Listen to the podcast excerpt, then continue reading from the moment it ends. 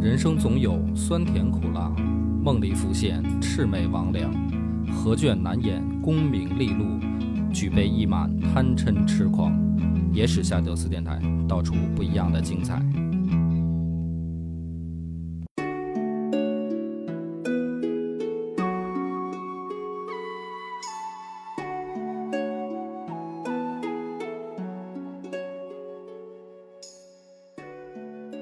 大家好，欢迎收听《野史下酒》，我是主播恶霸波。张偏见，秦佛，今天聊的故事是关于两个人的啊，一个是孙策，嗯一个就是郭嘉啊。为什么聊他俩呢？嗯就是开篇先点个题啊，因为听过《陆九三国》的都知道，我的三国里面最喜欢的人物，可以算成偶像的就是孙策。哦，对，因为我是觉得，呃，孙策这个人，第一个长得帅，嗯第二个呢就是兄弟也帅，就周瑜嘛，他哥们儿，嗯，媳妇儿又好看，哎呦呵，这个就是属于搁到现在也是怎么说呢，就是偶像的级别了吧，嗯就跟那些就是偶像团体似的。你说他跟周瑜他们俩要组一组一组合出道，肯定风靡后汉。 就是实际上人家在江东也是就是对吧，就是万千少女的这个嗯怎么说呢，嗯偶像吧。是，江东称二二人为孙孙郎、周郎，就是嗯搁在现在就是孙大帅哥、周大帅哥这意思。然后这个还是表面的，嗯，对吧？新三国里的演员是沙溢，沙溢啊，沙 溢，沙溢可以，可以嗯，可以，还行，我觉得，因为我是喜欢沙溢的那个《武林外传》嘛，嗯里边老白那个还是有点风流潇洒那个劲儿的。沙溢年轻的时候是以帅著称的啊在那个《嗯炊事班故事》里，人家角色叫帅胡，不是，他最早是演那个《上错花轿》，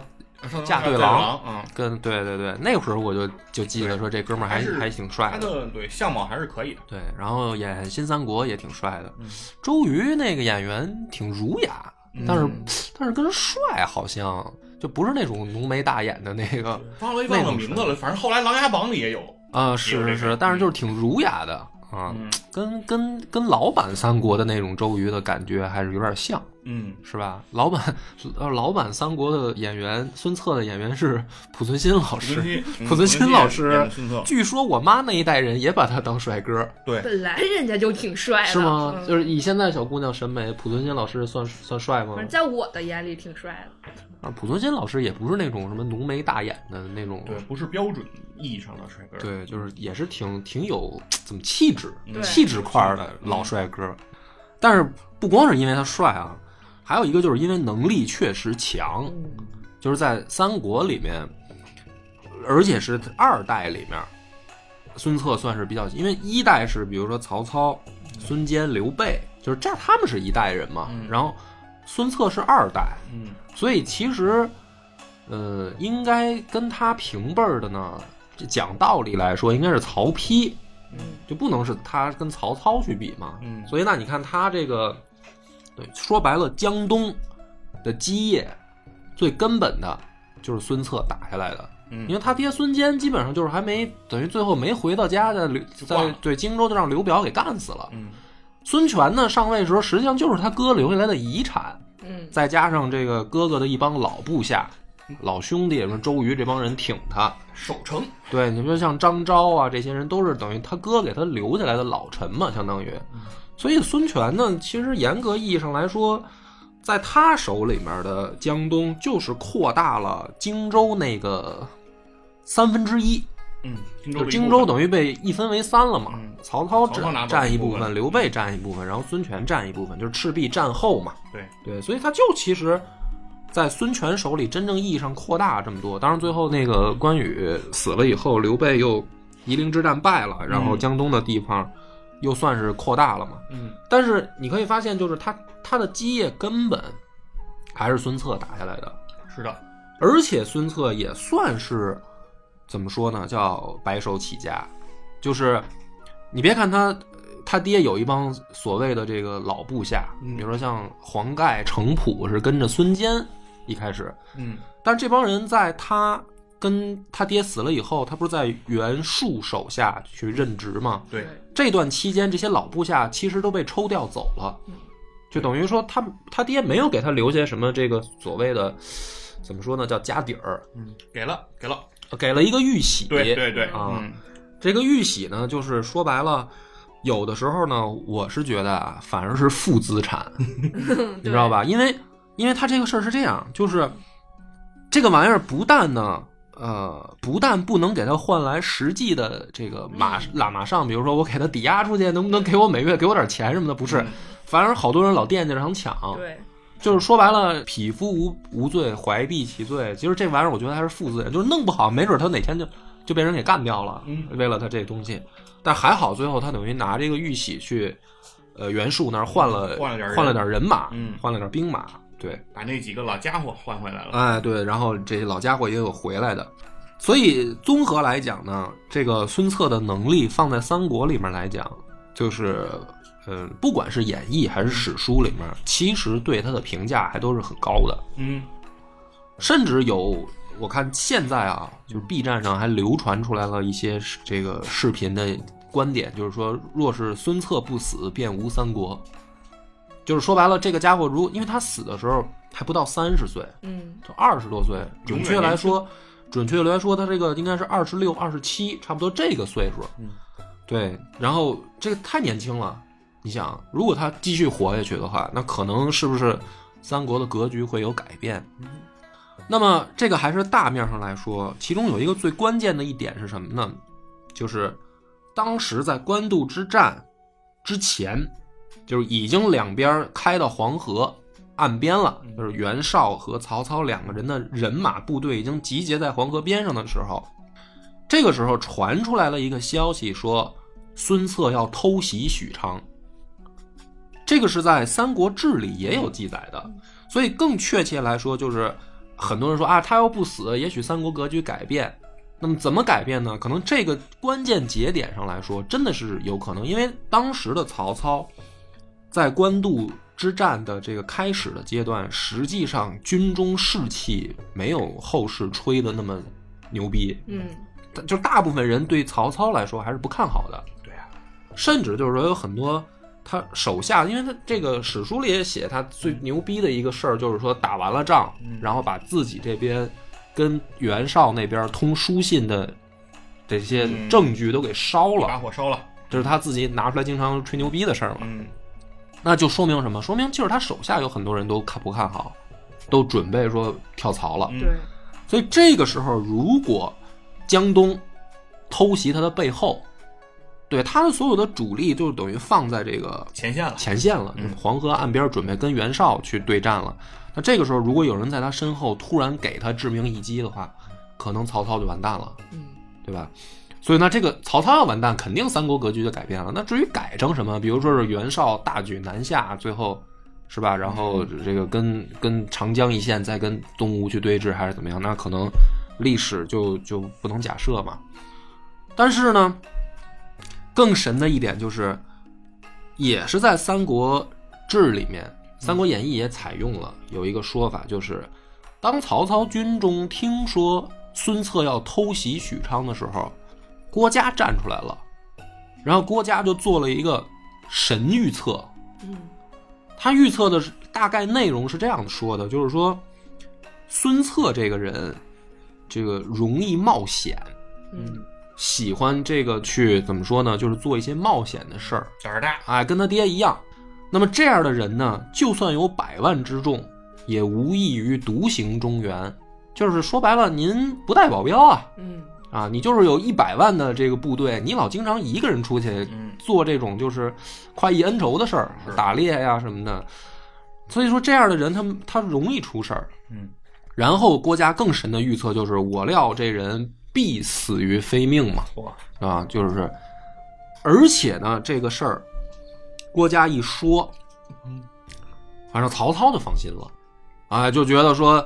呃，既然奉孝都这么说了，那这个事儿看来，呃，问题不大。然后就发生了最关键的一个，就是孙策真的就被暗杀了，嗯，对吧？然后呢，大家去流传孙策的这个故事的时候，关于他的死，就流传出了两个版本啊。而《三国演义》呢是综合了两个版本，就是都把它写进去了，所以大家可能会有点模糊。我来分析一下这两个版本啊，先说清楚。第一个版本呢是孙策死于许贡嗯门客的刺杀，嗯但是刺杀并未成功，于是呢留下了重伤，重伤，而且呢很具体，就是说在脸上留下了重伤，嗯就相当于毁容了。嗯然后呢，孙策回去养伤的阶段，是吧？大夫就说了，说这个呃，最近就是别动气，嗯不要跟人生气，不要跟人这是就是说动肝火，你这调养就行了。嗯啊就能活。结果是什么呢？他看到这个镜子里面自己已经毁容了，受不了了啊，然后窗口迸裂，就是一下就急怒攻心嘛，就是我都这样了，我将来还怎么出去见人？然后就结果窗口迸裂就死了，这是一个版本。另一个版本呢，就更神神鬼鬼的那一套就来了，嗯说等于邪教，江东有一个这个大仙儿叫于吉，嗯嗯然后于吉呢搞的这个就是说，连孙策的部下就不光是百姓，就是连部下都有信他的，嗯就说这个半仙儿啊，这大大神来了，然后导致孙策很生气，就非要斩于吉。啊，据说是就是演义也采用这种说法，据说他妈都出来求情啊，就说这个人不能杀啊，然后孙策也不听兄弟们的建议，就把于吉给杀了。嗯杀了以后呢，说晚上就撞鬼，嗯，做噩梦，然后死了。所以这是两个版本嘛，嗯啊、那么这两个版本呢，咱们先来说一下，就是说它记载的是不同的史书里啊，而哪个更可信呢？前一种肯定是更可信的，对嗯，因为于吉的这个死因的这说法是记载在《搜神记》里。那咱们简单来说，你要是非说《搜神记》也算是历史，那就没法再解释了。我觉得《搜神记呢》是有点这种八卦小报这种级别，你就把它顶多顶多算个野史，都传说故事那传说就是对，就是民间八卦故事，你还还行。是，所以于吉的这个说法呢，我觉得就嗯、呃就是你你当个乐儿听就行啊，没有必要再加以分析了。嗯但是说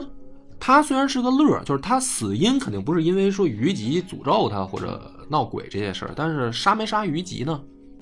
这个事儿可能有一定的史史料参考价值，就是说他是干掉过了这种地方上的闹嗯这种什么叫神婆巫汉的这种苗头嗯啊啊，这个我觉得是有有可信的地方的。反正无论是哪种死法，都符合人物性格。啊，对对对。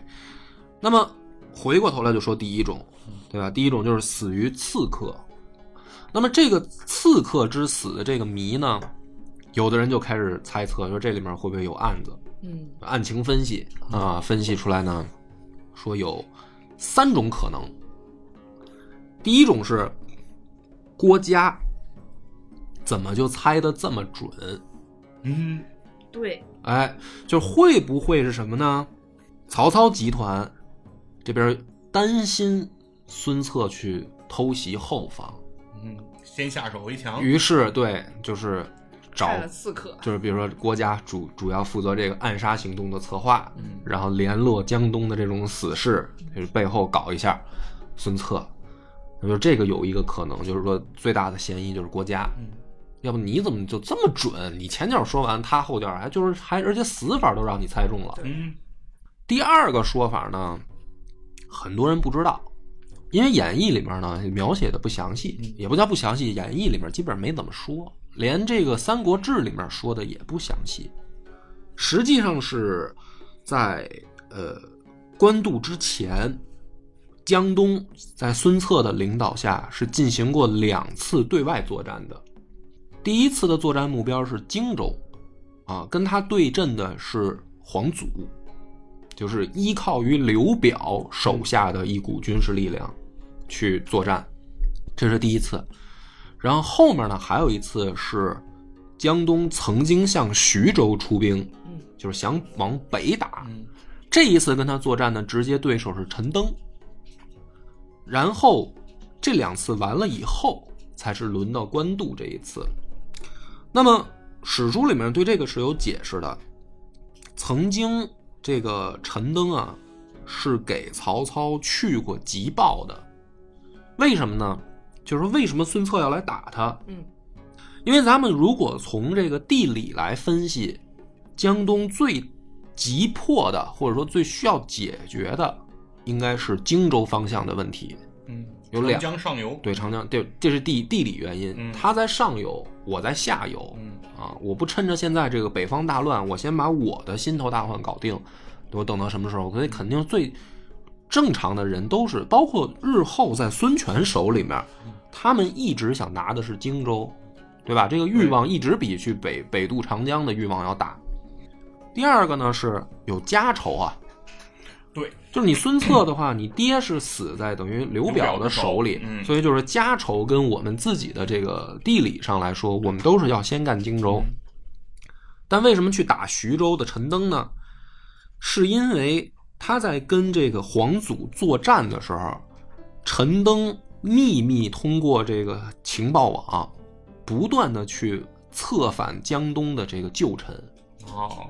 背后捅刀子，对，就是说白了，给他捣乱。下阴招，哎，因为孙策打下来的江东地盘儿有很多残余势力的这个留存，嗯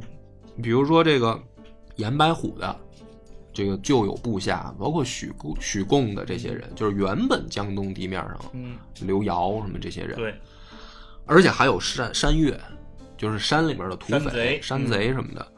所以说呢，他在去跟皇祖作战的时候，陈登就犯坏来了，就不断的给他后方写信啊，导致孙策大怒。于是呢，就是说我一定要去徐州教训一下陈登。所以这个不光是说孙策大怒啊，江东往徐州先后出兵两次，就是在官渡之前，而这个在《三国演义》里面基本上就没提，而这两次全部都是被陈登防守住了，而且第二次最第二次最丢人的是，呃，领军的就是孙权孙权，嗯，孙十万啊好，， 空击城，漂亮，又又被又就是有多大脸现多大眼，嗯反正就是让陈登给给给堵回来了。嗯但是呢，这个里面矛盾就在这儿了，就是说，陈登曾经派陈角去给曹操啊写，就是求援，出使求援，意思是什么呢？就是说，如果我这边就是不不来支援我的话，我很有可能挡不住江东这股势力。曹操自己也评价过孙策，嗯，就是说这个疯狗，我我我弄不过他啊。史书里面是用了一个犬字旁，一个制制衡的那个制，它实际上就是就是啊，说不好听点就是这狗，这疯狗我我确实有点有点弄不住他，所以这个曹操一直对孙策的做法就是说封官许愿，就是啊，我用皇帝的名义册封你，对，稳住你，稳住你，然后你你你别你最好别来招我啊。所以对于陈登的这个求救信，就这个信使，曹操竟然做到的是什么呢？其实从史料上来看，曹操没管，没管的意思代表着什么呢？说不好听一点儿，有两个原因。第一个呢是，我确实也管不了，嗯就我北边这袁绍对我虎视眈眈的，嗯，是吧？马上我们就要决战了，是，这个时候你徐州出事儿了，你要分我的兵，我本来兵力就不如人家多开玩笑呢，啊，我再分兵呢，我这太恐怖了，万一这个前线我不够怎么办？第二种是，其实对于孙策来说，一贯政策，曹操也就是我就是管啊，说不好听点儿，我还真不见得管得了。我也打不过， 对，就是这家伙太猛，我还真不见得是他对手。所以对于陈登的这个求救，曹操就没管。那么，咱们就回到，不是说有三个嫌疑人吗？嗯第二个最大的嫌疑人就是会不会是陈登派人干的？嗯，因为陈登作为这个徐州地面上的这个大家族的掌权者，嗯，他是要为自己利益考虑的。说那曹操要不管我，我怎么办呢？反正他妈孙策要打进来，他肯定不会留着我。嗯我先拿下，那我是不是先把他那把他弄死嗯，买个杀手锏，啊？就是联络，因为而且他是联络过江东旧臣啊对对，对就是说他之前在人家打荆州的时候，他就干过这种操蛋事儿。对，所以说第二个嫌疑最大的有可能是陈登。第三种呢，就是必须要说出来啊，虽然我觉得信的人不太多 嗯，这第三种有可能的就是孙权哦，啊，为了上位是吧？哎，就是说这个呢，嗯，咱们先讲讲说这种观点它怎么来的啊？说怎么看呢？江东这个孙策死了以后，那最大的既得利益者不就是孙权吗？嗯，因为孙策的儿子不是还小吗？嗯，对，人家不是孙权是最大的既得利益者，说会不会是孙权干的呢？嗯，但是这个吧，我觉得就是有点扯了嗯，啊，有点扯。那么也解释一下吧，反正观点既然说出来了，简单解释几句。首先，我觉得孙权啊，在那个年纪啊，还没有一定的政治威望。就说白了，不管是江东的老臣也好，还是他哥哥带出来的这帮人，他都压不住场，对吧？对就是他爹的人和他哥的人其实都不服他，嗯，所以这个时候，如果说孙权抽风要把他哥干掉，我觉得并不太现实，有可能这个整个咱们这个政治集团就完蛋了。而且你要说疯子是可能会这么做的，嗯，就是以一个比如说这个没头脑和不高兴的角色，嗯我就想干啊，那就可能孙权吧。你别看他那时候年纪小，在史书里对他的评价其实也还是不错的。嗯，就是他虽然后来他哥死了以后，展现出了他的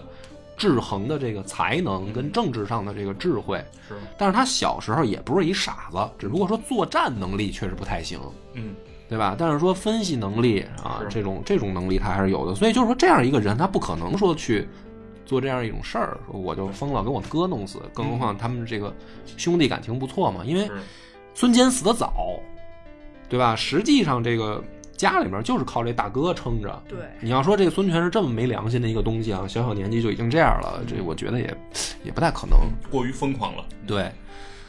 如或者换句话说，如果他真是这么疯狂的一人，他日后他也是走这种路线。嗯，对，对吧？就是他，他也不会说是说我发明，不了射虎车，呃，那就是他，他也不会说是忍辱负，因为他刚开始掌握江东局面的时候，其实还是有点忍辱负重的意思，因为大家都不服他嘛，对，对吧？首先，周瑜威望比他就高，嗯你看那个时候他对周瑜，他没他没说哇妈我干掉公瑾，没有吧？嗯我，那你要说他真是他连他哥都能干掉的话，那弄死周瑜呗，嗯就是不管不顾弄死周瑜，对弄死周瑜，嗯对吧他也弄死张昭，对，弄死张昭，张昭是最讨厌的，张昭嗯老训他，对，对啊，老跟这事儿妈似的训他，那弄死张昭啊。嗯，他没这么做，就说明什么呢？说中明五张全弄死，哎，对，就是四大家族的我全都把那你弄死，他不是这种人，嗯，对，所以那就说明什么呢？就是这个，呃，说孙权干的这个事儿，我觉得这这可信度不高，是吧？那前两个这个咱们就是今天的这个重大疑点的人物了，是吧？就是孙策之死到底会不会有阴谋在背后？那么，嗯，还有一个捎带手的问题，就是如果他不死，会不会改变历史格局？就这也是捎带手我们要讲清楚的一个问题嘛。那好，咱们先倒推着来，嗯、先讲陈登嗯，啊，因为这个陈登的关系最直接。首先，陈登他不具备这样的呃怎么说呢能力，就是说他没有办法策划这么细节的暗杀行动。其实孙策这个人的性格的确有点极端，嗯，就是他在占领江东以后，就咱别说别人，比如说许贡吧，嗯，许贡这个人，客观来说可以不杀，就是你没必要做这么绝。嗯，你在地方上拉拢一些当地的，就是呃士族也好，还是说东汉朝廷任命的官员，这个事儿其实没有人会会觉得你啊、你怎么着你压不住阵脚，你应该这么做，对吧？因为再怎么说，许贡是东汉朝廷任命的太守，人家是朝廷命，对，他是一个朝廷命官。嗯相反，你杀一个朝廷命官，这个事儿非常的不智慧。对啊，你这不是要造反吗？对，那就是说你是什么人，嗯，所以说白了可以不杀。孙策对于占领江东以后的这些世家大族也好，还是说这个残余势力，其实还是做的挺狠的。对，那么，如果从这个角度来说，呃，陈登如果找人，他有很多的选择，就是明显成功的几率会更高一些，对吧？你哪怕找颜白虎的势力，嗯，也也有可能。但是许贡的这个门客，说白了，这个是不，我觉得啊，选择几率比较小的。而且说白了，大家从结果也可以看得出来，刺杀是失败的，对吧？就是换句话说，我觉得这事儿不是陈陈登干的，是原因原因是，如果要是陈登干，他可以把这事儿做的成功率更高一些。 嗯，哼，就是以陈元龙的这个这个这个这个智慧能力跟策划能力啊，以陈登、陈规父子的能力是吧？对，就是你说他们是把刘备、吕布、曹操都能玩在手里的嗯玩到这无个浪中这个这种人，他们在徐州的这个怎么说呢？就是能力还是很强的。是，所以当时陈登他的这个最主要的任务是什么呢？是说我怎么在军事上布防，对吧？对，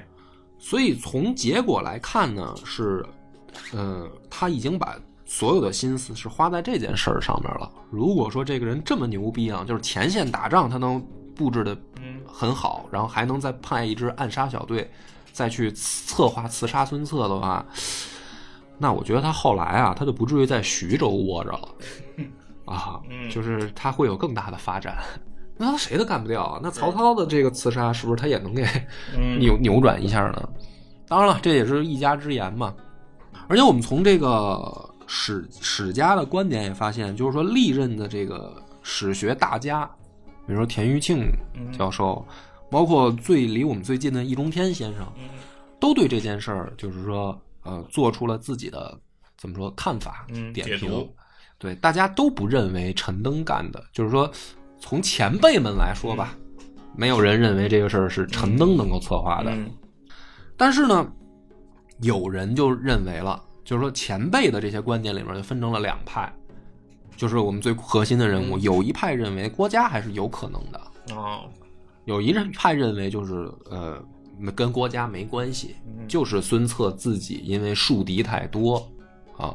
死死的这个结果就是嗯也是很很合情合理，只不过人家郭嘉就是看透了，嗯人家就预测准了，运筹帷幄哎，，人家就是猜中了呗，嗯但是并不代表人家策划的。那么我们就说，回过头来就讲讲讲郭嘉啊，呃，我先说我的结论，嗯这件事儿肯定不是郭嘉策划的哦，啊。那为什么他能预测准呢？实际上这个就是我们这一期最核心的，他其实不是预测准啊。那我来讲讲为什么。第一个啊，郭嘉在曹操的众多谋士当中，不是最重要的那一个。嗯曹操手下的这个谋士呢，实际上，嗯，有他的特殊的官职，嗯它有几种，一种呢叫，呃，祭酒，嗯，军师祭酒，不是，就叫祭酒。哦，就是第二种叫军祭酒，哦第三种叫军师祭酒。哦，这分三种对，这三个呢级别是不一样的。哦，军师祭酒呢是特殊给郭嘉造出来的一个词儿。哦啊，因为什么呢？这个东汉的官制是这样，军祭酒啊，嗯有的时候是朝廷任命的，嗯，是汉臣，对，其实是在职务上来说是汉臣。嗯祭酒呢，职级职级特别低，嗯哦，所以这个里面，他如果从职级上来讲的话，就是军师祭酒是曹操单独为国家设计的一个，哦你不太好说他的职级有多高。只这个就是说，再看看曹操心目当中有多重了，嗯啊，这是因人设职，因人而定。嗯祭酒呢级别太低，军祭酒级别很高，嗯所以在这个情况下，如果单从职级上来讲，曹操手下的很多谋谋士的级别都比郭嘉高哦，多了去了，这都。哎，这还都不算上一线的，就是荀彧这些人，嗯就他们的职级就比军祭酒还高了。嗯他是在朝廷里面还任其他的职务，嗯，更高的职务，务，嗯对。所以就咱们就从那么所谓的不管是什么军师祭酒还是祭酒，这些人在现在叫什么呢？参谋，嗯嗯就是部队里面啊参谋，参谋他也有不同的级别，嗯比如说有军级的，有师级的，对，对吧？他也有比如说再往下的。嗯所以这些众多的同一个职务的参谋里面，郭嘉的那个级别并不是高的那一个。这个我我先从职级上可以弄清楚啊。明白了，只是云云参谋之中的一员，对，就是嗯众多参谋中的一个，就好像大家说林冲是八十万禁军教头，嗯但是八十万禁军教头不止林冲一个、对啊，有很多教头。对，那么很多人就说说，那曹操是不是最喜欢郭嘉呢？或者说嗯他不是在在那个赤壁败了以后，还曾经就是讽刺过其他谋士吗？对啊嗯呀、呀，嗯嗯，若奉孝在，是吧？功不至此。对嗯，那么这个分析的话呢，应该怎么来解读呢？就是说，曹操首首先身边啊有一些就是跟他比较聊得来的人，嗯，这个我觉得可能是国家。嗯国家肯定跟他聊得来了，嗯反正地位不一定是谋士里最高的，，对，就是说这个但是性能力是谋士里最强的。对，就是说这个聊得来，指的是说两个人啊能够谈心，嗯因为说你能够明白我现在的难处，我最需要的是什么，这种人肯定是有的就。能跟大哥交心的，哎，能跟大哥就是聊事儿了。嗯但是呢，在你看他的这个谋士里面，真正的说核心的谋士一定是世家大族，就是说你一定要带社会背景看，你不能说咱们就是按照武侠小说的这个说跟大哥交心的就是最重要的。所以世家大族里面，其实你可以看到郭嘉虽然是荀彧推荐来的颍川的这个老乡儿，对，但是郭嘉你看不出来他有什么氏族关系嗯，对吧？他不像比如说荀攸，嗯，人家荀彧这个叔侄啊俩，人家有氏族背景，就是荀家的，嗯，对，就是说我们是大族，望门，我们是能给你带来政治这个怎么说呢嗯影响力的政治影响力的。郭家不具备这个，嗯，郭家前任也不具备。郭家前任叫戏志才，也是荀彧推荐来的，就是这两任都不是，那就是说什么呢？就是智谋之士，嗯，就是幕僚重要幕僚，不要不聊，但是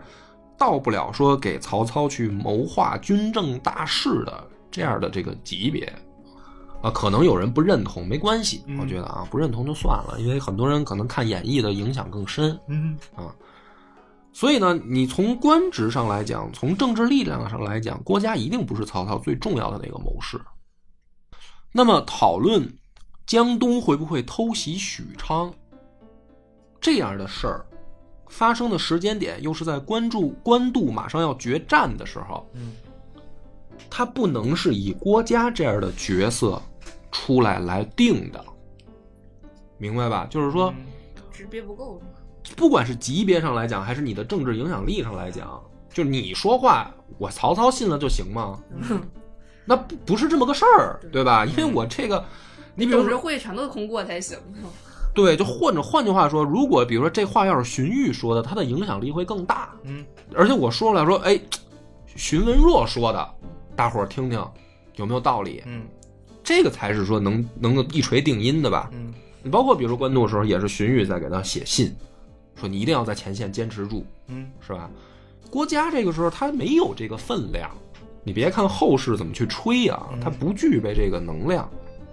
那他为什么做这个预言呢？那我们就来看这个消息到底属不属实。就是孙策要偷袭许昌这件事儿，嗯这个到底是不是准确消息？从史料上来看，恐怕不准确，因为呢，有几点啊。官渡的前线离许昌也就一百多里，嗯不到两百里。可是孙策他的这个大本营要是到许昌，那可是一千多里。嗯，是从长江流域要打到黄河流域，对，那说白了呢，嗯、从从一个正常人的思路来说，嗯，不用预测，因为《三国志》里面说将欲袭许，就是说是一种预测，是一种预判。那么这种预判是什么呢？等孙策动手了都来得及，嗯嗯，就是因为太远了，你不可能进入我的境内一千多里，我不发现你。对，嗯对吧？所以就是说，从结果来看，是孙策就没这么做。那么，为什么会传出这种这种消息呢？你可以发现的是什么呢？这消息啊，一定是曹操军中自己人放出来的，它不太像是孙策那边人放出来的。就是首先第一个啊，如果孙策有这样的军事行动，嗯，比如说我已经准备渡江了，嗯，那么后面一定会出现结果，就是孙策他的路线啊，就是我怎么走，嗯，我我在史书上一定留下的是，比如就不是说疆域袭许了，而是说走到哪儿嗯，被被被发现了，可能被发现我回去了，对被阻止了，对吧？就是《三国志》这样的事儿也很多，比如说官渡之前，曹操想搞人家袁绍的邺城，就是这么记的嘛，就是我已经到哪儿哪儿，结果我回去了，所以对吧？那孙策没走这条路。第二个是，如果这个孙策要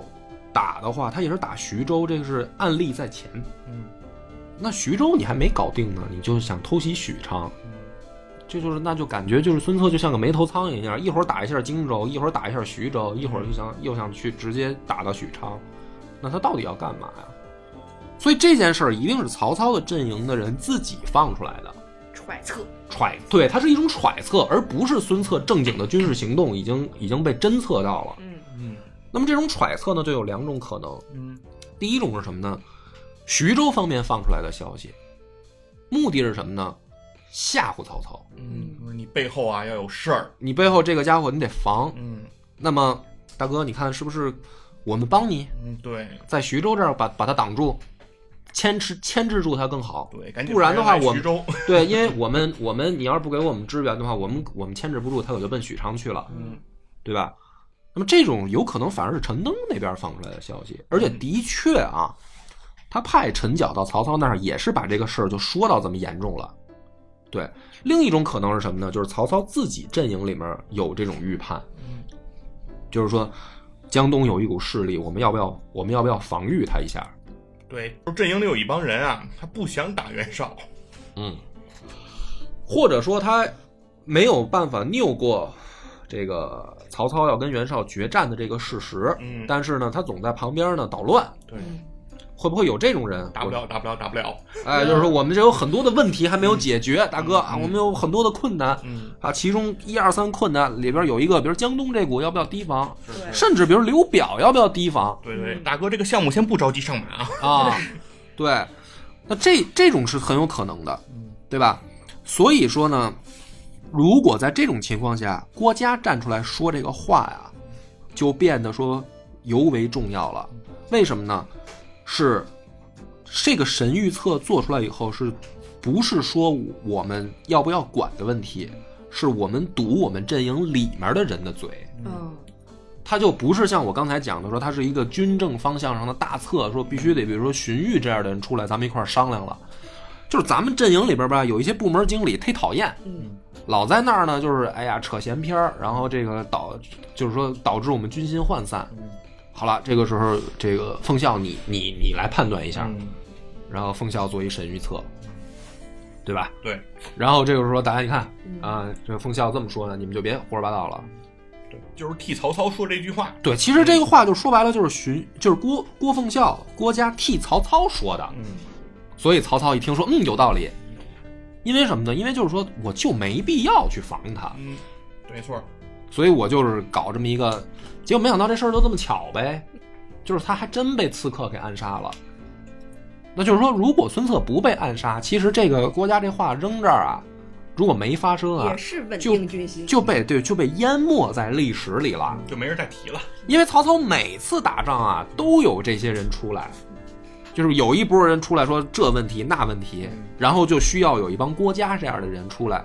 什么十胜之策嗯，十胜十败，啊，就给分析说从道德方面攻击袁绍啊，然后再从个人生活作风问题也攻击吧，就是人们袁绍那边也这样，找一陈琳说你们家祖上三代都是王八蛋吧，就是他身边一定是有这么一帮人的，对，这帮人不是说真的是说，哎，咱们就是制定一下防守的这个策略什么的，不是，他就是为了打嘴架的。专门制造舆论的，对，然后这样的舆论其实很多。对，然后郭嘉呢是比较幸运的那一个，就是官渡也让他预测准了，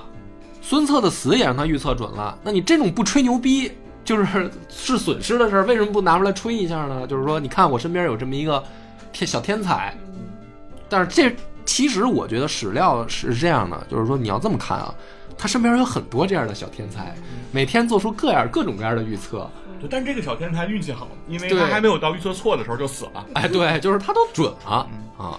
所以这个是我觉得就是郭嘉的预测的来源，它准为什么准确，嗯是吧？就好比说那个咱们不是我记得有有一年是什么预测足球比赛吗？嗯，章鱼保罗，啊，就是那章章鱼那个时候还有一种就是邮件儿接收邮件儿说哪支球队胜，嗯对吧？其实后来大家发现是什么呢？就是说这个邮件儿呢，可能一开始发给一百个人，嗯，然然后后五十个人，嗯五十个人说这个 A 赢，五十个说 B 赢，然后比如说 A 赢了，然后他就接着给五十个 A 的发，说下一场，然后又是 A 谁赢赢谁赢，嗯对对。国家就是这个意思，我觉得就是说他是这个大预测的众多人里面，他准了的那一个，嗯肯定在阵营里面还有好多人说说的想法不一样的。那么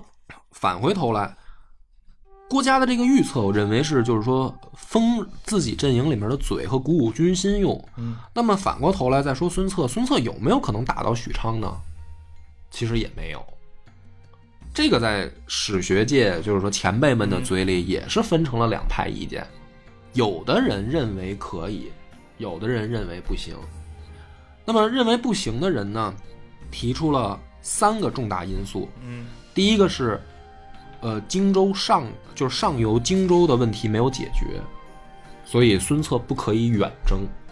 啊。你你如果清朝处，因为你要偷袭许昌这个事儿，你不是小股部队能干成的，对，肯定要主力出击啊你。肯定是主力出击。你主力出击，清朝出动，人家上游动手怎么办？嗯，对吧？你解决不了。然后其次问题是，嗯，徐州方面你还没解决，对吧？你这个也是你不能倾巢出动的原因。第三个就是你内部派系还有这个残余势力在捣乱，嗯，有有此三点，前辈们就说了，说以孙策这样的能力，他是不可能冒进做这种危险的军事决策的，对，对吧？而且从动机上其实有问题，嗯是因为什么？你要打许昌，你的最大的诉求是什么？对吧？你史最大书的里面诉求写的很清楚，嗯以曹操那边放出来的口风是打了许昌，嗯然后把献帝迎回江东，嗯或者说在淮河流域给他给他迁都了。哎，对，但问题就在这儿，就说如果你的目的是挟天子以令诸侯，嗯有一个最大的问题就是你孙家人当年拿传国玉玺，嗯，自己个儿给眯了，对，对吧？你孙文台拿到传国玉玺之后，跟盟主说，我有病，嗯 要走，啊，对吧？然后呢，这个袁本初问说你是不是拿着东西了？嗯啊，然后说哦，就是没有，死不承认。对吧？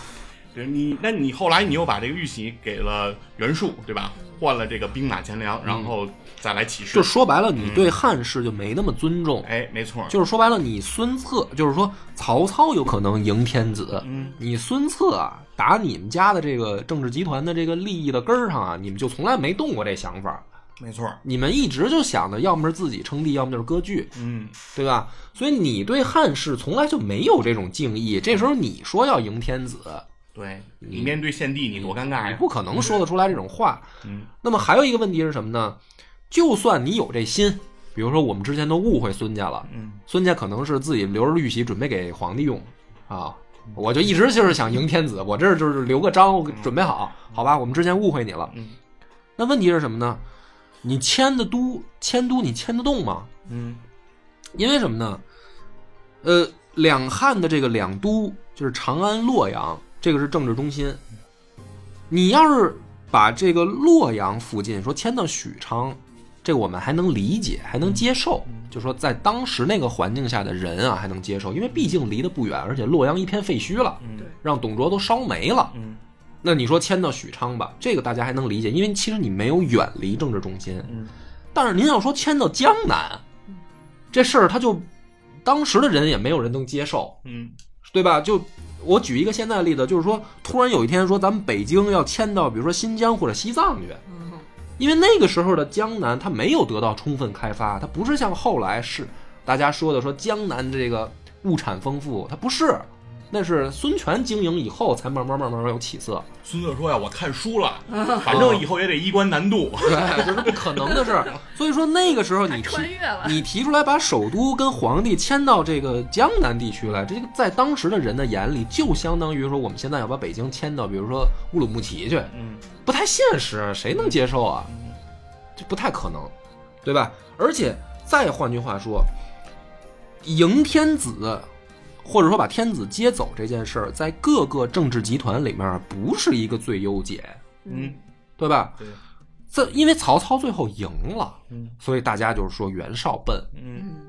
但是你问题是在那个时那个时间底节点、那个时代背景下，大家可都认为是袁绍能赢。嗯，袁绍手里面没天子，大家也一样觉得袁绍这仗能赢。对，所以谁手里有天子这件事儿，不是那么重要。再换句话说，曹操也不是第一个挟天子的，嗯之前董卓就挟过，对，后来李傕、郭汜也挟过。嗯再往下就是这些小军，什么杨奉这些人也有机会携来的。这帮人是什么呢？把皇帝抓在手里，最后反而成了众矢之的。嗯那董卓死多惨，是为什么呀？就是说大家说他权臣嘛，没错嗯啊就是说你欺负皇帝，所以我们就要弄死你，我们就就觉得你是坏人。李傕、郭汜也是啊，他们手里也抓住过皇帝，啊所以把皇帝抓在手里，在当时那个时代不是一个什么最优解，更何况是说江南的这个孙家。他们的政治集团能提出这种主张吗？说咱们奔袭一千里，去许昌把皇帝接过来，你说疯了吗？人家河北人都没这么想，你你扬州人这么想，这不太可能吧？嗯所以从动机上来说，从作战难度上来说，呃，从这个内部的问题来说，孙策其实都不具备这个可行性。嗯对，那么再换句话说，今天的扣儿基本上讲到这儿就解清楚了。第一个，孙策的死就不是什么阴谋，因为那个时代门客遗风还在，嗯为了主家儿报仇嗯，在当时是被人家觉得说牛逼的一种行为，被歌颂的，是就就就是你是条汉子，是条好汉，对，是这种这种意识。所以孙策又在江东杀了那么多人，这里面冒出几个说我要当这种给给我主公这个报仇的这种英雄好汉的这个不意外，啊，不是一个说非常偶然的事儿。那么这个跟阴谋就扯不上边儿。嗯第二个，郭嘉的这个神预测，是吧？我并不认为是说他已经能够预测精准到这种程度，而是说他必须要说这个话。嗯，没错儿，前线就要打大仗了，我必须有这种人来帮我稳定军心，堵住这些乱七八糟的人的口。啊，至于他到底死不死于刺客这件事儿不重要，对吧？对只要有人说这个话就行了。对，而这个人比较巧，恰好是郭嘉而已。嗯第三个就是孙策就算不死，他也无力北伐。就是说，三国的格局也不会说像大家想象的说，哎，就会不会就变了，对然后把汉献帝迎到江南去，或者迎到淮河流域，然后曹操被人被袁绍消灭了，然后天下二分，呃他们再把荆州干掉，然后最后再可能来个什么决战，赤壁决战是变成袁绍跟孙策，嗯这个就想太多了。就是孙策尽管能力非常牛逼，但是他做不到这种程度。而且以孙策的性格吧，早死晚死也得死。可能在这刺杀之前，孙策如果有九条命，也都用了八条了。对对，就是说打他打仗就是这个性格。他们家五人出身，嗯就是武将这个家门门风如此，他爹也是这么死的。嗯，勇敢，对，就死于勇敢嘛，死于单骑追敌的这这种种事儿，对就是他就是不死于这个什么所谓的门客，没准哪天可能就死在战场上了。对，他这个勇敢的基因，感觉完全的就传传给了孙策。家风对，然后呢，到孙权那儿感觉就留的不多。是因为毕竟孙权岁数小，是就是说白了，真正上阵打仗的时候，孙权还太小，嗯，就是那你没办法，你比如也说，可能吓着了。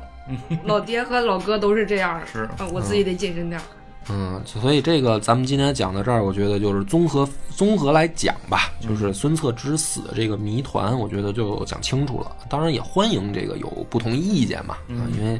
其实这个案子一直在史学界，也就是但凡看三国的啊，都比较热，都喜欢讨论一下。所以今天我们就说一个野史下酒的这个版本吧。感谢大家的收听，拜拜。我们的微信公众号叫“柳南故事”，柳树的柳，南方的南。如果还没听够的朋友，欢迎您来订阅关注。